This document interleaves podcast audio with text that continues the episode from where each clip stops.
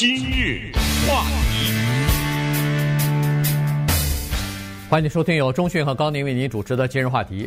呃，昨天呢，这个加州啊，对疫苗的分配呢，又有了新的呃优先的顺序了啊。这个昨天在前天的时候呢，就已经公布出来了，说呃，加州呃要把百分之四十的疫苗这么多的量呢，要留给前一段时间接种比例比较低的。这些社区，那这些社区呢，基本上都是属于叫做收入比较低、呃，教育水平比较低的社区，而且大部分都是少数族裔的社区。当然，当然，这少数族裔指的主要是呃西语裔和黑人的社区啊，因为现在越来越多的加州的数据呢来看，就是说在白人社区和在亚裔集中的社区呢，呃，接种率比较高，而在黑人和西语裔的这个集中的社区呢，接种率比较低，而且低的还不是一点半点儿，还差了差不多一倍左右吧。所以呢，在这种情况之下呢，呃，加州就决定说是做这么一个调整。它这里头有几个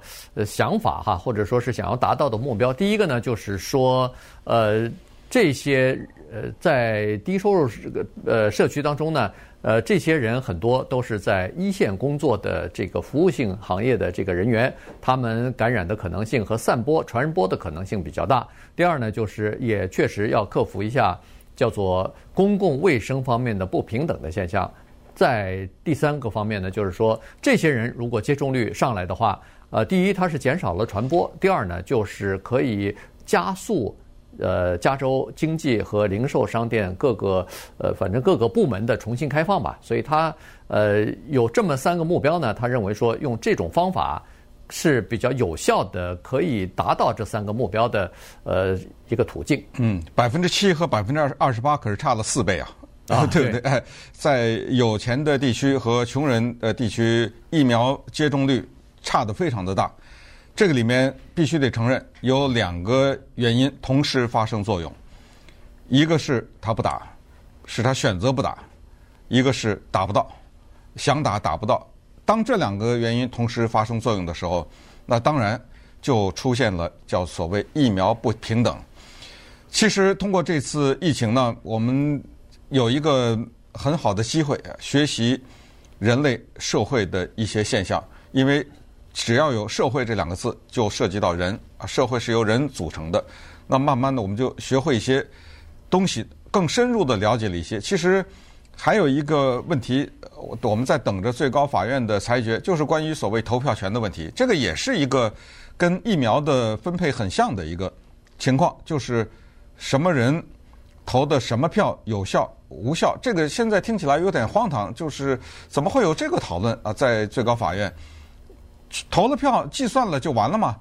呃，不是，这个问题涉及到少数族裔，就是你在什么地方投票，以及有没有可以有这么一个情况，就是一个人他来把这个地区的很多人家的票收起来，他帮着你去投一下，这个是不是可以算合法等等，是这个问题的争议。这个呢，我们有机会再跟大家详细的分析啊，这是美国社会的一个相当独特的一个现象。疫苗呢也是这么一回事儿。如果我们简单的分析这个事儿，为什么穷人或者收入低的人他们打的疫苗就少，有钱人、白人和亚裔打的就多呢？这是谁的错呢？这个时候我们得仔细的分析一下，那就是因为他穷，所以他不具备一些比较稍微富裕的人所具备的条件。比如，金钱、交通和时间，他必须得去上班去啊。他处在一个，比如说一个第一线的一个服务业的这么一个领域里面，他必须得去上班去。他没有办法去打，这是第一。第二呢，甚至还有这个问题，有一些老年人他就是没有交通的问题，住在这些地方。第三，没有可以打疫苗的。那个疫苗站在他住的附近，再早一点，他必须得开车去 Dodger Stadium，对不对？去 Dodger Stadium，那谁有时间去啊？呃，那一去等好几个小时呢，对不对？呃，他有没有这个条件？再加上有相当多的这些人，尤其是黑人，以前我们跟大家讲述过是什么原因他们拒绝接受疫苗。这样一下，我们就看到了，在其实全美国都有这个情况，这个不是一个加州的情况，这是一个全美国的情况。纽约也是一样的，就是在这些地方呢出现整个奇怪的情况，有钱人他们这些地区打疫苗的数就多很多。还有更有意思的，美国有一些些州，德克萨斯州干脆宣布取消口罩禁令了，你知道吧？所以同样的生活在美国，一个州和一个州就差的这么大。一个这样的一个州可以宣布可以不戴口罩了，取消了这个禁令，所以在德克萨斯发生什么事儿，只好有一些大的连锁店呐什么的，我自行的规定，州政府取消了口罩令，到我这儿不行，你要到我这餐厅来，你不戴口罩不行，呃，它只能变成这样了。可是有一些州，包括加州在内，这口罩令还在执行着呢，对不对？对。呃，所以我们今天就把这个疫苗不平等这件事儿跟大家分析一下，然后看看。这个里面有什么原因，以及怎么解决？对，呃，这个疫苗不平等呢，说实话，在最早的时候呢，我倒觉得不是一个大的。呃，问题的原因是说，在洛杉矶啊，我不知道在其他地方啊，在其他的州，纽约州情况怎么样？纽约州可能跟洛杉矶略有一点不同，因为纽约州的这个呃公共交通啊，说实话是比洛杉矶要发达很多啊。它的地铁，它的呃各种各样的这个公车呢，它是比洛杉矶要发达的。在洛杉矶，我们都有这样的一个经历，就是说，如果你没有自己的交通工具，你自己不开车的话，那是非常不方便的。尤其在早期打疫苗的时候。呃，我们就电台就接到不少的听众的留言和电话，就是一些年纪比较大的华人的呃老人家哈，要不就是住在养老院里边，要不就是住在家里边，他就问说有没有公车去到这个打打疫苗的地方去。可是，在早期的时候呢，可能因为疫苗。发送的原因吧，他没有一个说是在周围的医生诊所或者在 CVS 药店就可以打，还没有呢。那时候，现在也现在也还还没普及呢。有是有，但是比较少啊。对，并不是说你走进去就可以打，肯定不是这样啊。不是不是，呃，那个昨天我就刚巧去一个 CVS 药店去。呃，拿药去，然后就有人在问啊，就有人在问说，我现在是不是可以预约了什么的？说他说不行，我们这儿没有，现在还不能预约什么的。那就说明现在到直到现在还没有呃可以打的地方呢，在家你在你住家的附近。所以在洛杉矶有五个，在城县好像有好几个那个巨大的叫做接种中心啊。你必须要到那个地方去接种去。那当然，这个就对，不管你是什么族裔的，呃，你就就是一视同仁了。嗯，你人人都到那个地方去打。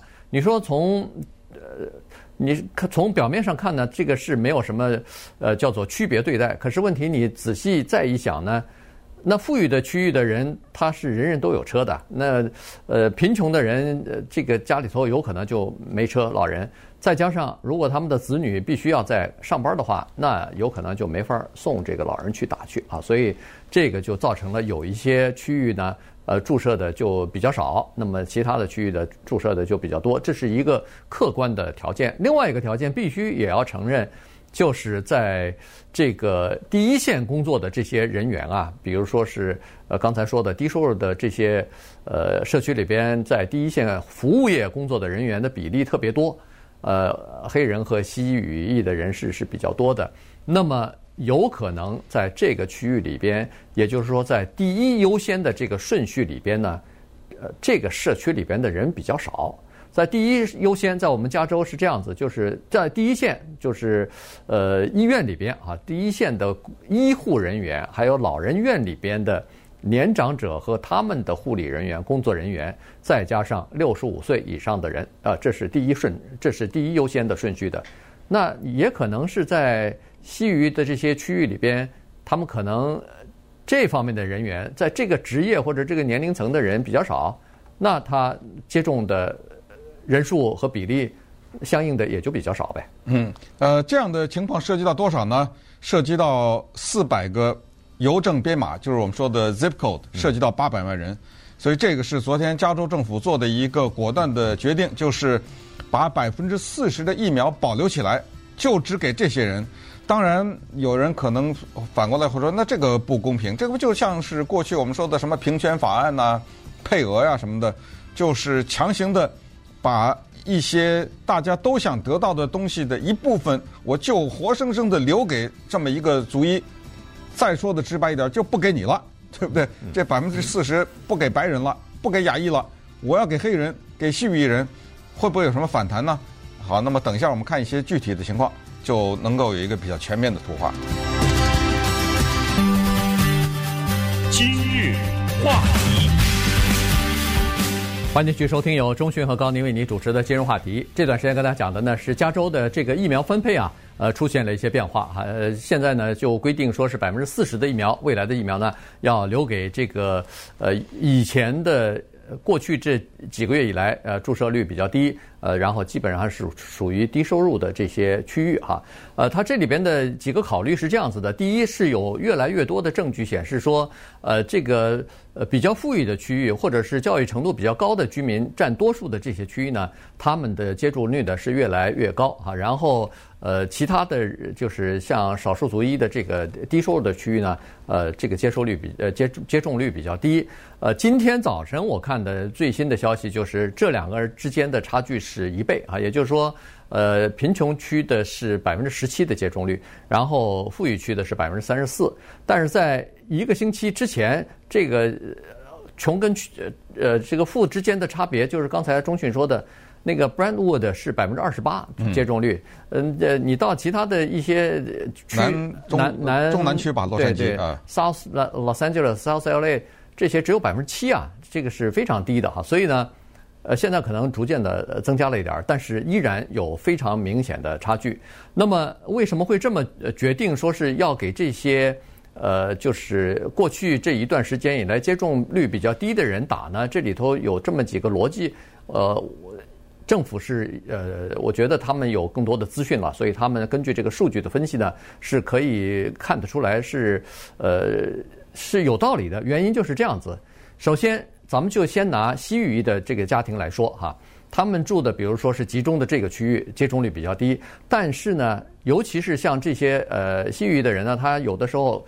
大部分的情况之下，他的工作是服务行业，所以呢，他接触的人比较多，他被感染和感染别人的机会就比较大。这是第一。第二，呃，他们的平均的水平来看，家里边的人员也比较多，也就是说，住在一个房子里边的人要比那些富裕区的人要多。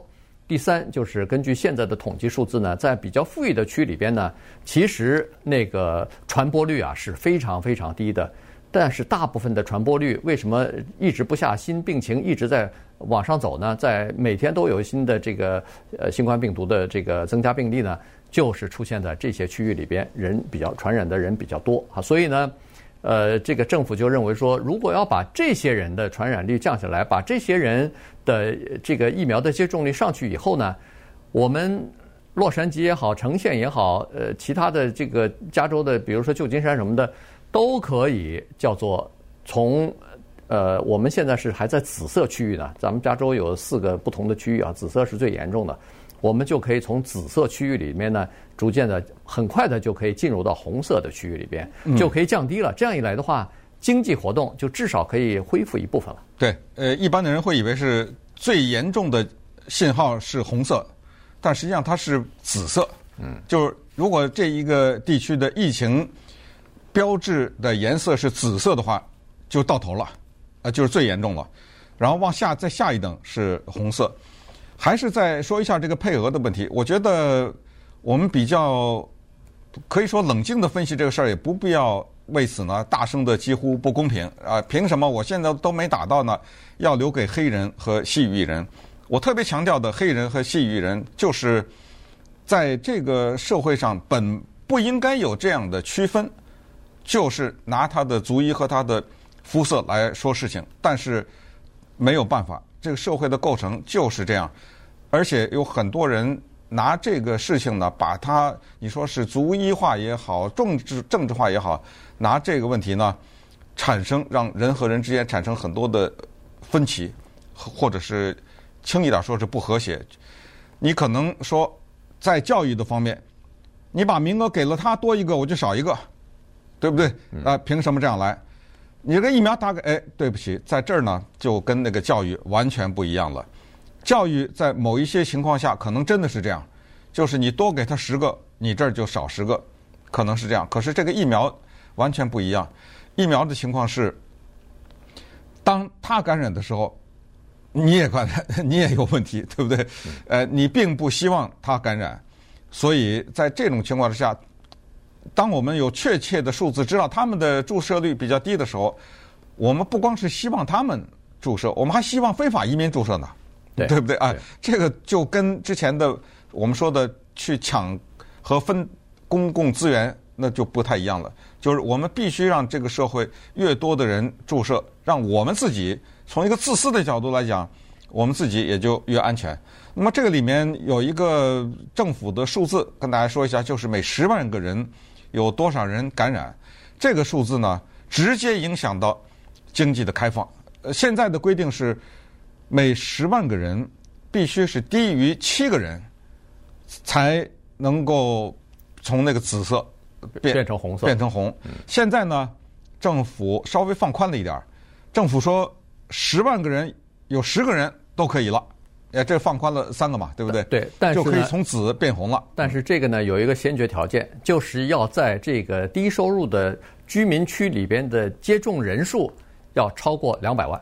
对。对吧？要超过两百万以后才可以。现在好像一百六、一百七，哎，现在已经至少是一百六十万了，所以离这个目标，说实话已经非常近了。也，每天，现在每天在我们南加州恐怕都是一天都是一两万人接种，一天都是一两万人哈，至少，呃，只要有疫苗来。就肯定就是完全打完，完全打完这样，而且看这个消息是说，呃，疫苗的供应将会在未来这几个星期之内会猛然增加啊，所以呢也不用担心，哪怕你留出了百分之呃四十给这些区域的话，不是还有百分之六十吗？这百分之六十呢，现在加州有另外一个规定，是从好像是就现在已经开始了，从现在开始留出百分之十。给叫做中小学的教育工作者，呃，叫老师啊，学校里边的行政人员、工作人员，就是和呃，就是重新开放校园所需要的这些人员吧，成年人，给百分之十是给他们打的，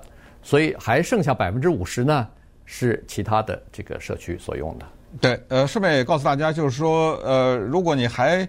不太清楚疫苗的过程的话呢，其实我知道现在在网上关于这种呃什么什么人可以打呀，到哪里打，这个是铺天盖地啊，各种各样的，包括甚至在一些中文的网站呐、中文的社交平台上也是铺天盖地的，大家看到这种消息。其实有一个非常简单的做法，就是找到你家离你最近的我们说的药房啊，什么 Walgreens 啊，什么 CVS 啊，还很很多了哈，这种。有时候你你家附近可能有大大小小的这种药房，最简单的就是上到他们的网站上。不过还是要强调，这个有点小无奈，就是这么多的药房，这么多的网站都都是英文的。对，这个有点小无奈，这个暂时没什么办法。但是，哎，在美国，你既然生活了，这点小障碍总是有，你总是认识嘛，对不对？能够上到英文网站的人，只要上到那个网站上，现在基本上这样，六十五岁以上的人是。绝对没问题了，呃，就可能你家旁边就登记一下。我听到的是昨天我们的一个朋友去只等了十分钟，嗯，啊，过去那什么等了好几个小时那种情况已经没有了，因为你是在网上登记的嘛，呃，你不是在那儿活生生就愣去排队去，你登记好了，我登记的三点四十五，这上下之差也不会差的太多嘛，基本上就是进去以后等一会儿。给你打了打了一会儿，你先别走，在旁边一个地方坐着，坐个可能十五分钟、二十分钟吧，走了，完了。对，然后给给给你个卡，你等着，等三个礼拜多少礼拜再回来。当然，至于现在出的 Johnson & Johnson 的这一个只打一针的这一个是在什么地方有，以及这个我不太清楚啊。就是你走到一个地方，或者你上一个网登记的时候，你可不可以挑？这我不知道，这你知道吗？这我也不知道。哦，但是我知道 Johnson Johnson 肯定是一开始的时候数量比较少嘛，所以呃，这个不知道哪一些地方是可能分配到的，有有一些还没有哈。呃，但是逐渐的会越来越多，这时候。等你多的时候，你才能选择呢。现在能打这就不错了，我觉得是不管是。没错，这这现在没得挑了嘛，对不对？对，现在就是说能打你就先打，因为什么呢？因为你一听是打两针，但实际上打了第一针之后，过几天之后，您身体的那个免疫力啊，已经有百分之六十、百分之七十的这个抵抗力了，嗯、呃，就是免疫力了。呃，不是说百分之九十几，因为它是要要打了第二针以后才有。可是百分之六十几、百分之七十几的这个抵抗力，那总比没有好啊。嗯、所以你不管是三七二十一，我就建议大家，只要你呃当然没有过严重的这个过敏的问题的话，基本上医生大概都是建议你去打一打一针的。对，也顺便告诉大家一些比较好的消息。我相信在全美国很多地方都是这样啊，在我们加州呢，已经连续七天。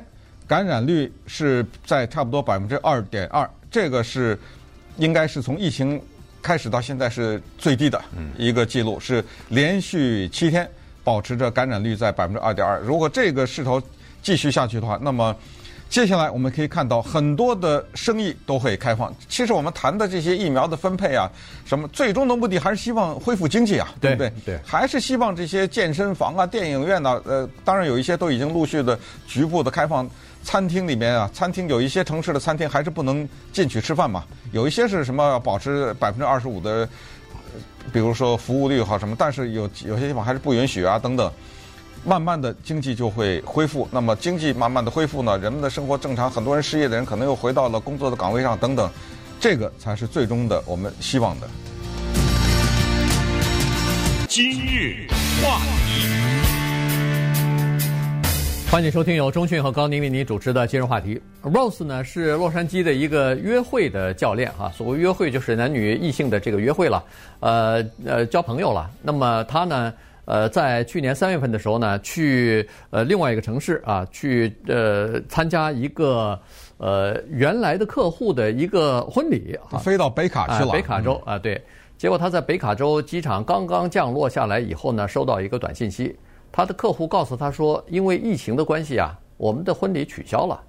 这时候只好他原路返回了，没没婚礼可参加了，因为在进行这个隔离啊什么的，保持社交距离啊之类的，呃，限制了这个活动人数啊等等。所以他在回来的途中呢，就担心说：‘哎呦，这个疫情来了，凶呃，这个来势汹汹，呃，这个谁都没有准备好。那么现在更多的人待在家里边，呃，这个。’对他们约会来说，这个是恨不得是一个致命的打击。原因就是约会约会要男女双方要见面才行啊，这现在没法见面了，这个必须要在视频通过这个 Zoom 啊或者什么视频的这个方式来见面了，生自己的生意可能会受到很大的影响，没准开不下去了。结果没有想到，过去这一年啊。是他有史以来，他公司成立以来生意最好的一年。对，这个疫情啊，给我们一个机会聊这么个一个话题，就是所谓疫情与媒婆或者红娘之间的关系。媒婆、红娘，大家一听这两个词就知道，这是千年历史的 老的行业了。其实，只要有人类诞生的那一天开始，我们都知道，甚至我觉得。我咱们不知道人和动物的关系，就是我们初期的了解到，就是动物可能早于人，这是肯定的嘛。啊，如果你要相信呃进化论的话，那当然是先有动物才有人嘛，因为人是从动物那儿变来的，对不对？不管怎么说，就是从有动物的那一天开始呢，择偶这件事情就是一个永恒的一件事情。那疫情对社会的影响，给了我们一个机会来聊这个话题，也就是。人到底在这个疫情的时候，在这方面的需求是大了呢，还是少了呢？我们不知道啊，对不对？有什么渠道？这个就是刚才说的，叫做交友培训师，有这么一个行业。注意，他们可不是免费的，他的钱很多啊，收的费很多。刚才说的这个在洛杉矶的 Rose 这个女性，她为什么要飞到北卡罗来纳去？因为他的这个交友服务中心促成了一场婚姻呐，嗯，这是他促成的，他把这男的女的拉在一起，最后两人结婚了。他要去参加，他必须得去参加，闹不好他的飞机票都是对方买的呢，对不对？呃，谢谢你促成了我们这一段婚姻。所以当时他看到婚礼取消的时候，他确实是非常的沮丧，他也无法预测，所以他还一度想了说，这个生意关了门以后该干什么？哎，他不用担心，因为。人呢是这么一个特点，我们俗话说，只要活着就得过日子，这日子还是得过的。既然要过日子，很多的时候，我们把那一些就是发誓做一个单身者，或者发誓永远不与任何一个人结为一个家庭的这种人刨除在外的话，我们必须得承认，还是绝大多数的人还是需要这个。之前一段时间以前，我们遇到过一个中国电影的编剧啊，非常有名的编剧，呃，是一线的电影编剧。但是我不知道他让不让我讲这个名字，所以呃，暂时先不讲他的名字了。但是他说了一句话让我想很久，因为我从来没听过一个人这样描述一个人的意义。我们知道，从哲学来讲，宗教来讲，或者是很多的时候，嗯，传统文化当讲，当谈到所谓人生的意义啊，这一个很俗的问题，你活着是为什么？呃，有的人什么寻找快乐呀，满足自己啊，啊，为了世争取世界和平啊，什么之类的哈，有种种的解释。但是这位电影编剧呢，他讲的这句话，我应该说是孤陋寡寡闻了啊，第一次听到。他说：“我对人的意义的理解，就是人活着的目的，全部的目的，就是为了一个寻找一个可以陪伴自己的伴侣。这个陪伴不是只是普通的陪伴，那就是说。”两个人能够相濡以沫或者怎么样啊，就是达到某种境界的。哇，我这是第一次听到，这是人活着的意义啊，你知道吗？哎，但是它不失为一种解释，可以让你琢磨琢磨，可以让你慢慢想想是不是这么回事。也许当中还有一些道理。所以呢，我们来今天看一看这种收费的红娘和媒婆，以及这种所谓交友培训师，他们为什么存在？说实话。免费的有的是网站，对不对？哎，他们为什么存在？在疫情期间，男女以及同性恋人，我们还要解解释到同性恋人啊，以及同性恋人，他们为什么要找这些媒婆，找这些红娘？然后这个里面表现出了人的什么样的特殊的需求？在疫情期间，我们来看看这个有趣的话题。对。孤独哈，这个呃第一个就是孤独所造成的。人类呢，他呃有他固定的生活的模式，或者说是生活的这个轨迹哈。他这个习惯了以后，上班下班呃回家，然后有些人就在正常的生活的情况之下，除了工作的时候有接触到这个，如果是异性恋的话，接触到异性之外，那其他的时候想要接触异性的话。要么就是网站，要么就是这个到什么酒吧呀，什么这种公共公众的场所。但是现在酒吧也关了，所以对很多男性来说，他突然觉得他不知道该怎么去接触女性了，他不知道该怎么去接触异性了啊。这时候呢，有点抓瞎，这是第一。第二呢，就是说，呃，疫情期间在家里边关的时间久了，有一种内心的反思啊。这个肯定是有很多人大概都会琢磨，哎呦。最近这一段时间好像不大得劲儿哈，这个除了工作，在家里头有了更多的时间以后，那人就会琢磨哈，这个事儿是肯定的，这是内心的一种反思。我觉得这是这些交友培训师他们发现的最重要的东西。嗯，呃，就是疫情让一个让一个人有机会独自的在一起呢，来和思考，而且这个思考是思考自己的问题。嗯，对，呃，不是觉得这个世界上我找不到什么什么都是别人的错。而是他有了这么一个宝贵的机会。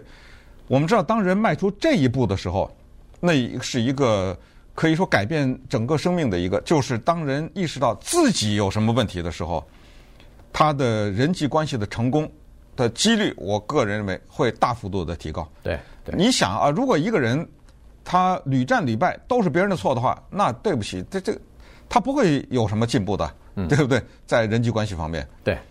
呃，为什么会说这是一个转折点呢？对，尤其是对男性来说啊，这个是从这些婚姻介绍所或者媒婆他们呃得来的信息啊。原因就是说，他们是第一线的接触这个呃，就是接触到这个想找对象的这些人的。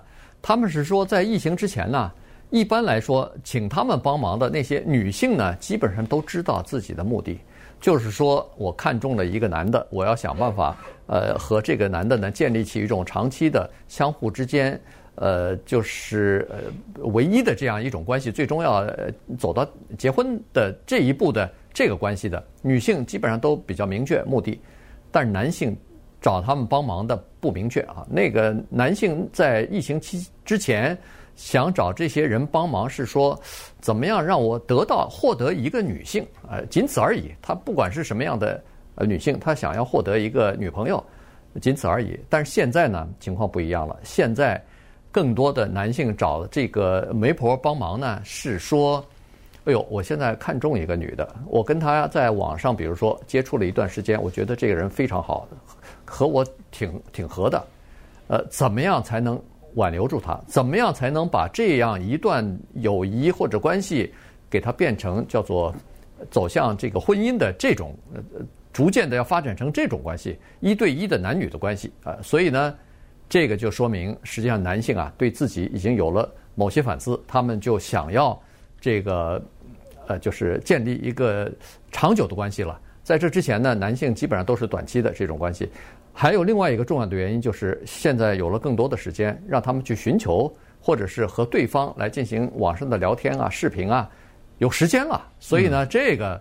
也是一个因素啊，因为在这些婚姻介绍所的这些呃介绍人来看呢，他们大部分的客户啊，在这个疫情之前，为什么都没有专心去找朋友、找对象呢？原因是第一，要不就是工作太忙，要么就是有一些工作是要求他们经常出差的，所以在这种情况之下，他们没法定下来。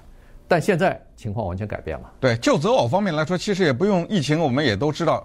你相信达尔文也好，或者是你有自己的个人的生活经历和观察也好，我们都知道，在择偶这个问题上，女性她所要的什么样的男人，她比男人想要什么样的女人清楚不知道多少倍啊！嗯，对，你知道吗？在，因为他要负责传宗接代这个工作，这个孩子要在他的身体里待十几个月，所以他很清楚。有的时候我们。不要轻易的责怪女人什么拜金呐，或者呃想希望自己的生活过得好一点啊，房子大一点什么，这个不要轻易的责怪人家，他这个追求一点都没错，你只是作为男人反过来告诉你自己一句话，就是这个女人我喜欢，可是呢，她喜欢的那些东西我没有，我就找一个不追求这个东西的人，你只能这样啊，对不对？你还有什么选择？你告诉我，对不对？所以其实有些人。想不通这个，去责怪女性根本不需要责怪，人家有什么错了？她凭什么不可以追求钱呢？凭什么不可以追求过更好一点日子呢？但是这个里面，我们今天说的这些叫做交友培训师也好，红娘媒婆也好呢，他们发挥一个作用，这种你不能忽视。为什么？他收五千块钱，多的是一万块钱啊，五千一万，他为什么敢收你这么多钱？而且再说了，是什么人花五千到一万？给这些人让他们去帮，就是当你碰到一个人你觉得挺喜欢的时候，不管男的女的，你往前走的时候，要是没有他的帮助，说难听你就走不动，嗯，就是不行。包括你怎么来形容你自己，你知道吗？他们这些人教你的最主要的那一部分，就是叫做自我价值。你怎么认识到你自己的自我价值？这个不是撒谎啊，而是怎么呈现你自己。要挖出你自己的自我价值来，然后再一个就是怎么再把你的自我价值和对方的那个自我价值找到中间的共同点。他们帮你写的一些东西，或者教给你的一些人际关系沟通的一些手段等等，以及见面的时候穿什么衣服、什么举止，对不对？呃，什么动作到什么程度为止？呃，该问什么，不该问什么？他们的这些东西呢，是。至关重要的。那么稍等会儿呢，我们再看几个，就这种服务的行业啊，他们具体的一些，比如说他们 做的一些指导工作呀，以及他们一些具体的呃实例吧。今日话题，欢迎继续收听由中讯和高宁为您主持的今日话题。这段时间跟大家讲的呢，是在疫情期间呢，这个呃有一些。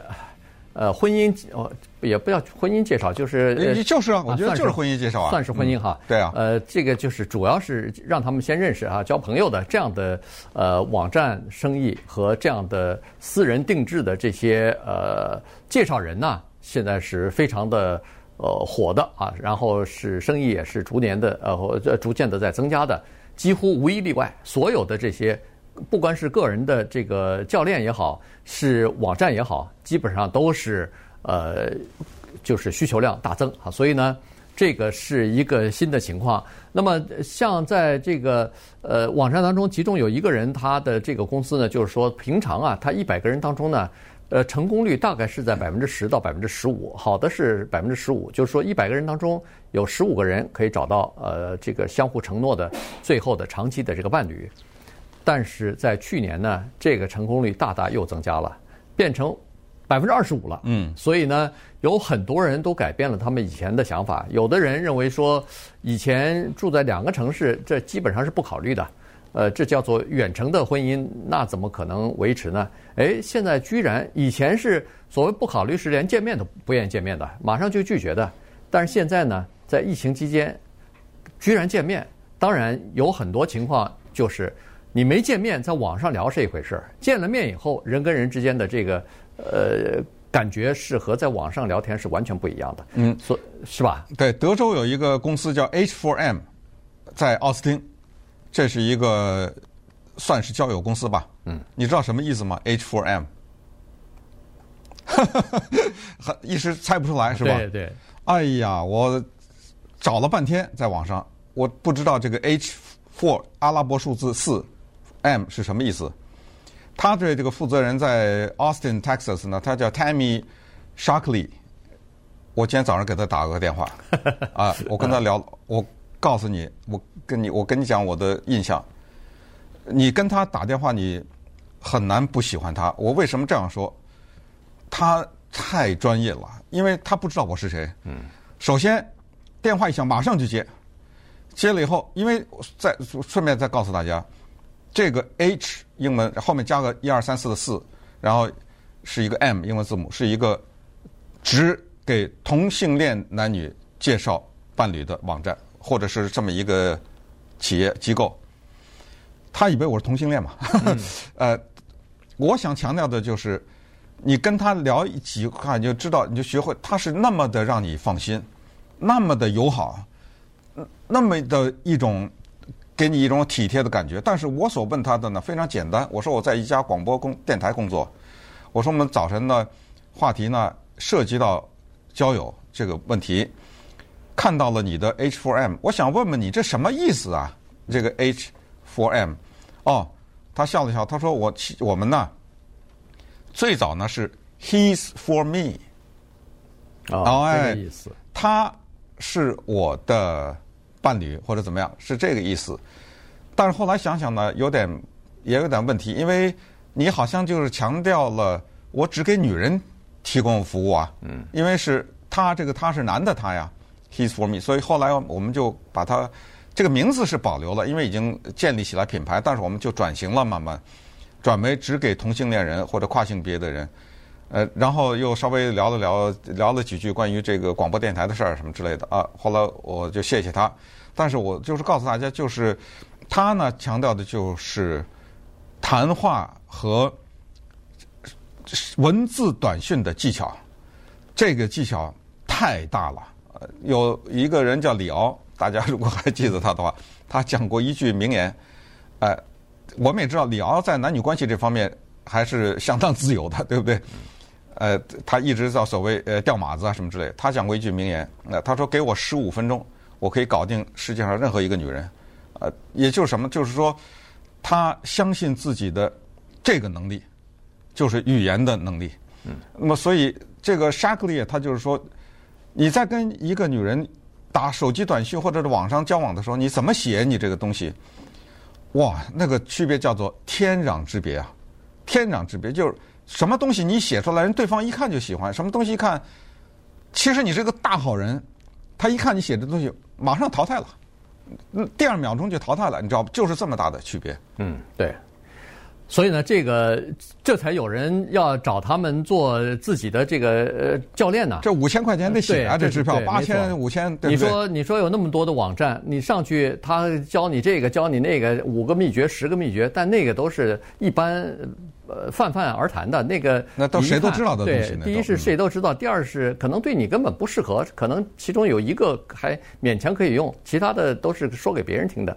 可是这些呃教练，你花钱的话，这个是量身定制的，这个是完全根据你的职业、你的这个个性，然后给你私人定制的一些东西，如何去和对方打交道，怎么样来经营自己，怎么样，呃，他们都有非常明确的东西，在网上怎么说，在文字上怎么说，在 Zoom 上的见面的时候怎么说？比如说见面的时候，你还不能在你家的，比如什么具体的呃说的话，你必须要在你的家里头，如果要有书房的话，在书房里边；如果要有什么的话，在会客室里头。反正他不能说是让你啊随随便便的就这样呃见面了啊，所以他是呃有这种非常具体的呃规定的。呃，比如说呃在 Zoom 聊天的时候，你不能无不能就是没休止的啊，聊得高兴了，一直在聊聊聊聊聊。他说不行，哎，聊一次四十五分钟，到时候就掐掉，呃，就断掉。这叫正式所谓我们叫见好就收。哎，对，因为两个人有可能不一样，有有的人的这个注意力的时间大概最多就是撑到四十五分钟，过了以后他什么事情都没兴趣，再再听你聊了。有的人他可以夸夸其谈的。呃呃，这个口若悬河的聊三小时，也不也不带累的，所以这些东西就相互之间，如果要是没有一个呃具体的时间卡掉的话，那就很难了，对方就很难呃。他倒是听你还是不听你啊？他到底是应该离开还是不应该离开？怎么样才能在你滔滔不绝讲话的时候体面的离开，给你还保留你的面子，还保留这个呢？呃，这就很难哈。所以呢，他说，呃，有很多的建议，就是说你干脆就四，咱们就规定好四十五分钟掐掉就算了。呃，这个都是经过研究的啊。呃，就像是人类经过长时间的研究，不是人类了，就就是电影业就是决定他们研究出两个小时啊，是人类的注意力的一个限度。所以一般的电影啊。个别的是三个小时、四个小时，但一般电影都在两个小时左右，也是这个原因。这四十五分钟是他们研究出来的，就不要把什么东西推到极致。嗯，哎，就是叫做让它在最好的时候。同时呢，在疫情期间还呃证明了另外一个东西，就是关于人际关系距离到底是不是障碍这个问题。传统上讲是障碍，就所谓两地婚姻也好说，或者是两地感情谈恋爱也好，就往往是成功率比较低嘛。对，但，但是这一次发现，疫情呢消除了这个障碍，很多的人愿意隔着相对来说比较长的一点距离来交往，甚至还有很多实际促成的案例。